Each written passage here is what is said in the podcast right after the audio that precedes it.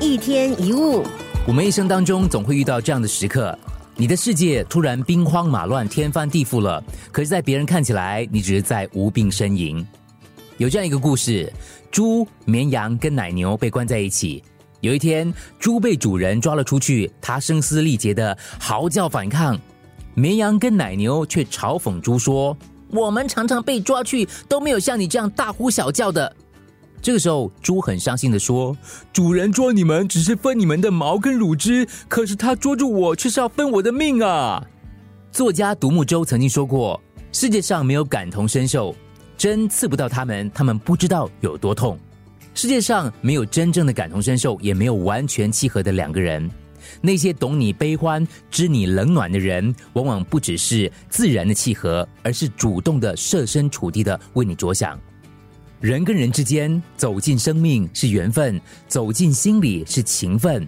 换位思考，将心比心，才能走得长远。最初的我们都想跟优秀的人在一起，但经过沧桑，遇见的人越多，越明白，其实人跟人相处真的要点缘分。人好，并不意味着一起生活也很好。跟有些缺点的人在一起，反而会更自在。能陪你走到最后的，不一定是当初惊艳你的人。每个人都有特定的磁场，磁场相同的人相隔千里终究相逢，磁场不同的人近在咫尺终究是形同陌路。所有需要费劲用尽心思相处的关系都是错的关系，因为任何一种需要你费尽心思去讨好的关系都很难撑太久。